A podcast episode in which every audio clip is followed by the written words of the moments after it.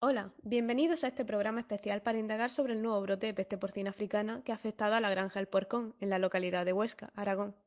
Tenemos preparadas diversas entrevistas para conocer un poco más los detalles de esta enfermedad. En primer lugar, hablaremos con la alcaldesa de Huesca. Sin más dilación, empecemos. Buenos días, doña María Rodríguez. En vista del nuevo brote de peste porcina africana declarado, ¿puede informarnos de cómo está la situación? Buenos días. En primer lugar, quiero aclarar que la situación está controlada. Se ha coordinado la zona y restringido el acceso de personal no autorizado a la granja afectada. Me alegra oírlo. Una pequeña pregunta. Tenemos entendido que una de las vías de transmisión de esta enfermedad puede ser a través de vectores como garrapata y mosquitos, así como animales salvajes como los jabalíes. ¿Qué nos puede decir al respecto?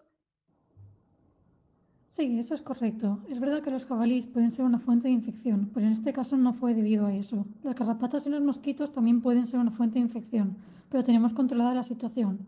Déjeme aclarar que esta enfermedad no es una zoonosis, es decir, no se puede transmitir a las personas, por lo que no es motivo de preocupación. Es bueno saberlo. Muchas gracias por atendernos. Que pase un buen día. Igualmente y muchas gracias. Ahora pasaremos a entrevistar a la dueña de la explotación, Ana Correos, y a su veterinaria encargada, Paola del Olmo. Buenos días. Hola, muy buenos días. Buenos días. Paola, ¿puede decirnos cuál es la causa de esta enfermedad? Claro, verá, la peste porcina africana es una enfermedad muy virulenta causada por un pequeño virus de ARN capsulado. Pertenece a la familia Asfarviridae. ¿Cuáles son los síntomas que presentan los animales contagiados? Empecé a notar que los cerdos no comían, estaban inquietos y como que intentaban alejarse unos de otros. Tenían fiebre y lesiones por la piel. Algunos tenían vómitos de diarrea, era horrible. Muchos cerdos estaban muertos, por no decir casi todos. Caían uno tras otros. Además, las gestantes empezaron a abortar.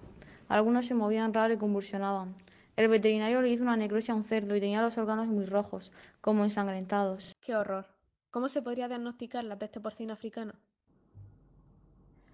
Se deben tomar muestras a partir de amígdalas, nodos linfáticos, tanto faríngeos como mesentéricos, riñones, bazo, ilion distal, hígado, sangre entera y sueros para un diagnóstico rápido. Siempre se debe intentar el aislamiento vírico y se debe realizar una inmunofluorescencia directa sobre órganos, ELISA o una PCR inversa. Parece muy complicado. ¿Qué medidas están tomando para combatir la enfermedad? Desgraciadamente se va a tener que sacrificar a todos los cerdos de la explotación y luego limpiar y desinfectar a conciencia. No podremos volver a meter nuevos animales hasta que pasen 48 días y no nos queda más remedio que realizar pruebas. ¿Cómo se dice? Pruebas serológicas. Sí, eso.